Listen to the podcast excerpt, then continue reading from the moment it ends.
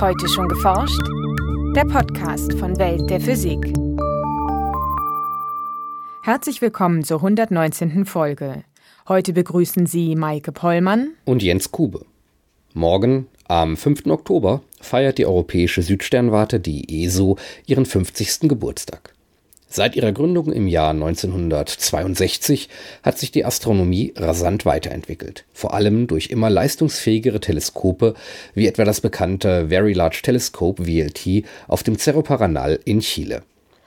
Eines der neuesten Projekte der ESO ist das weltweit größte Radioteleskop, das Atacama Large Millimeter Array, kurz ALMA. Und heute haben wir mit ALMA ein Gerät zum Beispiel, was in Betrieb geht, was alle vorherigen Teleskope in diesem Wellenlängenbereich um Größenordnungen schlägt. Sagt Frank Bertoldi vom Argelander Institut für Astronomie an der Universität Bonn.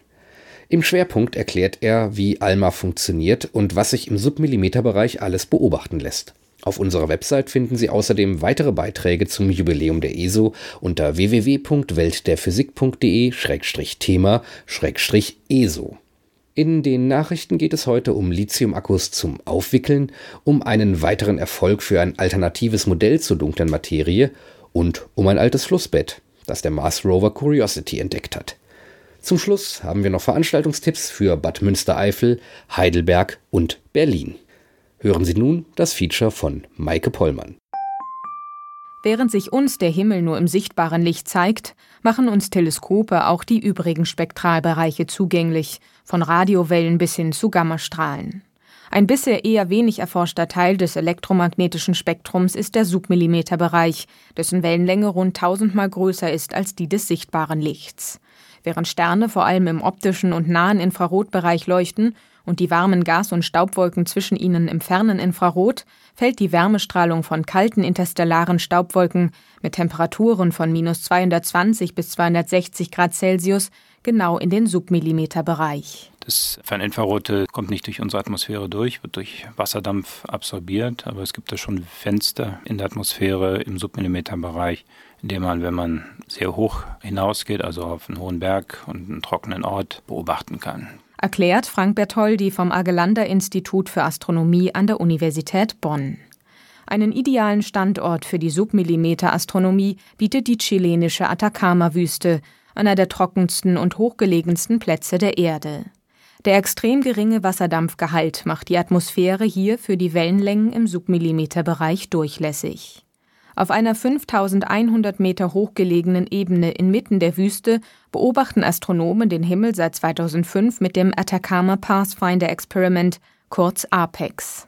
In einem Wellenlängenbereich von 0,2 bis 1,4 Millimeter lassen sich mit dem Teleskop neben extrem kalten Wolken aus interstellarem Gas und Staub, den Entstehungsorten von Sternen, auch viele Moleküle im Weltall aufspüren. Das häufigste Molekül nach molekularen Wasserstoff, der sehr schlecht beobachtbar ist, strahlt nur bei 28 Mikrometer, 17 Mikrometer gibt es ein paar Übergänge, die aber sehr schwach sind. Da braucht man sehr hohe Temperaturen, um das anzuregen.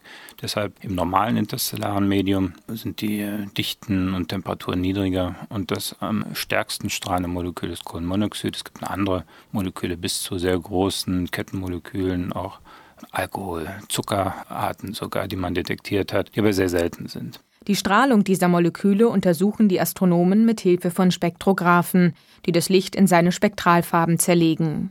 Anhand der Lage der Emissionslinien im Spektrum können die Forscher dann auf die Art der strahlenden Moleküle schließen. Die Intensität der Linien verrät ihnen etwas über die Häufigkeit der Moleküle und die Linienform etwas über die physikalischen Eigenschaften der strahlenden Objekte, von Molekülwolken bis hin zu heißen Staub- und Gashöhlen um rote Riesensterne. Und da es gerade sehr viele Emissionslinien im Millimeter, Submillimeter gibt, ist hier ein sehr reicher Fundus an diagnostischen Mitteln, um die Struktur von Sternentstehungsgebieten, von Molekülwolken zu studieren, die Häufigkeiten von Molekülen, von Atomen, die Häufigkeitsentwicklung von schweren Elementen im Universum, zeitmäßig zu verfolgen, vom frühen Universum bis heute. Eine Aufgabe von APEX ist eine komplette Durchmusterung der Milchstraße im Submillimeterbereich. Interessante Objekte notieren sich die Astronomen, um sie später mit dem Nachfolgerprojekt ALMA, dem Atacama Large Millimeter Array, zu untersuchen. ALMA besteht aus 54 Einzelantennen mit einem Durchmesser von jeweils 12 Metern, wobei das Apex-Teleskop einer der Prototypen ist, sowie zwölf kleineren Antennen. Der Standort der Antennen ist dabei nicht festgelegt. Stattdessen lassen sie sich an verschiedenen Andockstationen aufstellen und ihr Abstand so zwischen 150 Metern und 16 Kilometern variieren. Es gibt einige hundert solcher Basisstationen für die Antennen. Die Antennen können mit einem großen Transporter von einer Station auf die andere bewegt werden. Es ist in der Tat so, dass Alma keine feste Konfiguration hat, sondern dass unentwegt eine Antenne, jeden Tag eine Antenne verschoben wird auf einen neuen Platz, sodass das ganze Array sich langsam von einer Konfiguration in die nächste verändert. Die Antennen empfangen Wellenlängen zwischen 0,3 und 3 Millimetern und messen jeweils Phase und Intensität der einfallenden Strahlung. Über Glasfaserkabel werden die Daten der einzelnen Antennen zu einem zentralen Supercomputer, dem Korrelator, übermittelt und dort zusammengeführt. Aus den kombinierten Signalen können die Astronomen dann ein Bild der Strahlungsquelle rekonstruieren. Der Zusammenschluss von vielen Teleskopen hat den Vorteil, dass man die auseinandersetzen kann und die wirken in der räumlichen Auflösung wie ein großes Teleskop. Das heißt, Sie können die Teleskope 10 Kilometer im Fall von einem auseinanderstellen und man bekommt eine räumliche Auflösung, die im Wesentlichen durch diesen Abstand bestimmt wird. Durch die flexible Konfiguration lassen sich die Winkelauflösung und Empfindlichkeit von ALMA so gezielt steuern. Bei einer sehr weiten Konfiguration würde das Auflösungsvermögen sogar das des Hubble Weltraumteleskops übertreffen. 2011 begannen die ersten wissenschaftlichen Beobachtungen mit ALMA. Damals waren erst 16 der geplanten 66 Antennen einsatzbereit. Inzwischen sind es über 30. Heute macht sich deutlich, dass es hier nicht nur um eine gute Verbesserung der Beobachtungsmöglichkeiten, der Empfindlichkeit, räumlichen Auflösung geht, sondern wirklich um einen gigantischen Sprung vorwärts, der alle Astronomen, die sich die Daten anschauen, doch in, immer wieder in Erstaunen versetzt. Was man früher mit sehr viel Anstrengung, vielleicht über viele Jahre des Probierens messen musste, kann man mit einmal plötzlich in Minuten beobachten. Das ist wirklich erstaunlich. So lassen sich zum Beispiel Spektrallinien messen, die für frühere Instrumente zu schwach waren und dadurch immer komplexere Moleküle im All aufspüren. Aber auch einfache Atome wie ionisierter Kohlenstoff sind für die Forscher interessant. Eine wichtige Emissionslinie liegt mit 158 Mikrometern zwar für gewöhnlich außerhalb des Submillimeterfensters, doch befindet sich der emittierende Kohlenstoff in weit entfernten Galaxien, wird die Strahlung durch die Expansion des Universums zu längeren Wellenlängen verschoben, während sie zur Erde unterwegs ist. Infolgedessen passt sie doch durch das Submillimeterfenster und lässt sich mit ALMA nachweisen. Und eine der spannenden Anwendungen von ALMA ist wirklich diese Kohlenstofflinie, die normalerweise nicht beobachtbar ist, von der Erde aus im nahen Universum, im fernen Universum zu detektieren.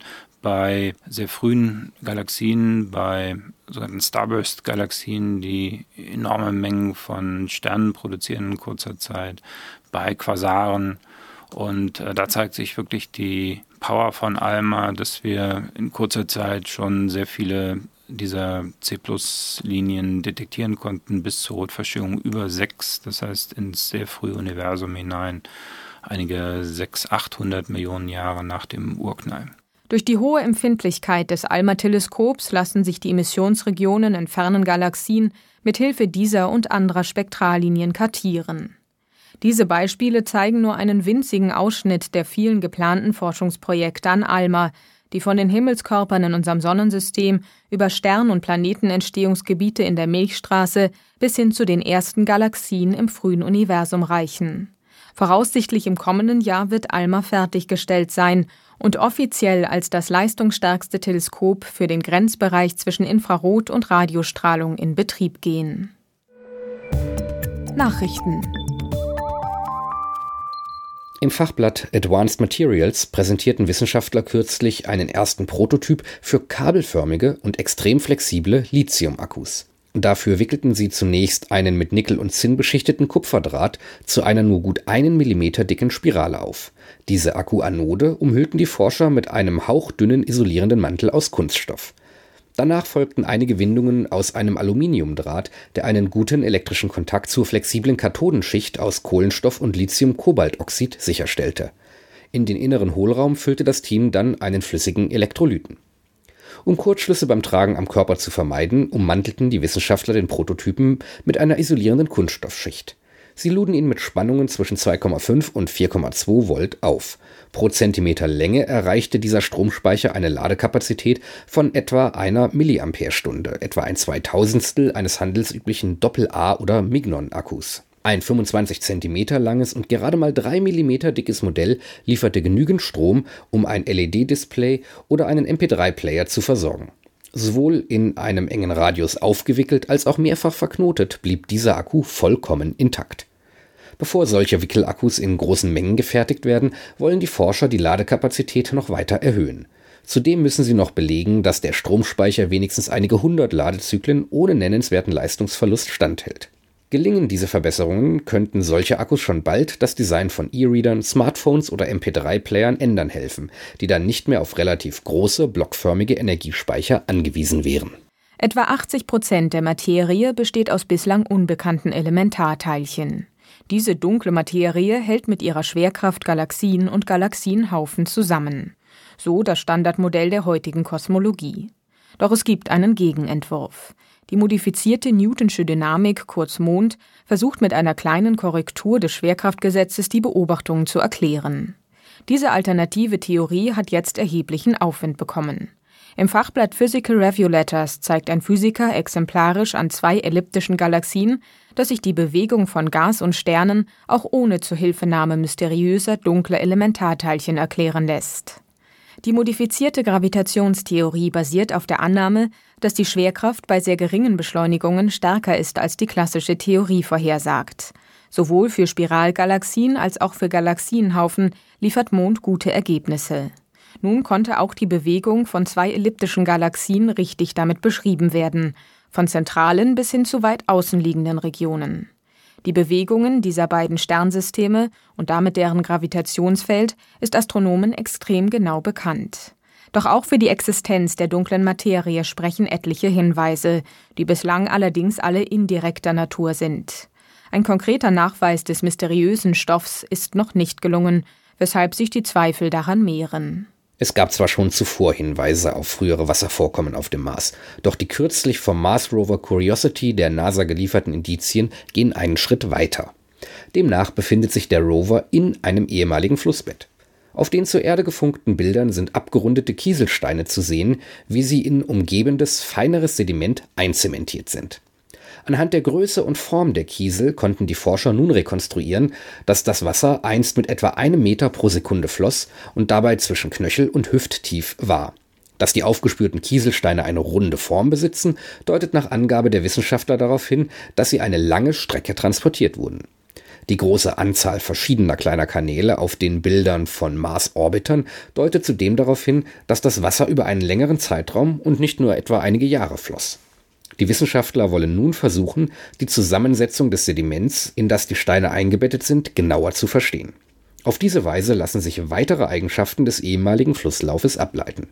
Die über weite Strecke transportierten Steine selbst könnten zudem Aufschluss über weiter entfernte Regionen auf dem Mars geben, sofern sie untersucht werden. Der am 6. August 2012 gelandete Mars Rover Curiosity soll zahlreiche Gesteinsproben auf dem roten Planeten untersuchen. So lässt sich vielleicht herausfinden, ob der Mars ehemals lebensfreundliche Bedingungen besaß. Und nun zu unseren Veranstaltungshinweisen. In Bad Münstereifel spricht Lisa Zimmermann vom Max-Planck-Institut für Radioastronomie in Bonn über Mikroquasare. Diese speziellen Doppelsternsysteme bestehen aus einem Neutronenstern oder einem stellaren schwarzen Loch sowie einem gewöhnlichen Stern, der einen Teil seiner Materie an seinen Begleiter verliert. Zu hören ist der Vortrag am 10. Oktober um 19.30 Uhr im Rathaus von Bad Münstereifel. In Heidelberg hält Professor Manfred Lindner vom Max-Planck-Institut für Kernphysik im Rahmen der Vortragsreihe Faszinierende Astronomie einen Vortrag über dunkle Materie. Die Veranstaltung findet statt am 12. Oktober um 19 Uhr im Haus der Astronomie in Heidelberg. Der Eintrittspreis beträgt 3 Euro. In Berlin findet zum 125-jährigen Jubiläum der Physikalisch-Technischen Bundesanstalt eine öffentliche Vortragsreihe zur modernen Metrologie statt. In den Beiträgen wird es unter anderem um die Weltzeit, zukünftige Chip-Technologien und neue medizinische Bildgebungsverfahren gehen. Am 17. Oktober ab 13 Uhr im Audimax der TU Berlin. Das war's für heute. Bleiben Sie wissenschaftlich und laden Sie uns auch nächstes Mal wieder herunter. Welt der Physik wird Ihnen präsentiert vom Bundesministerium für Bildung und Forschung und der Deutschen Physikalischen Gesellschaft.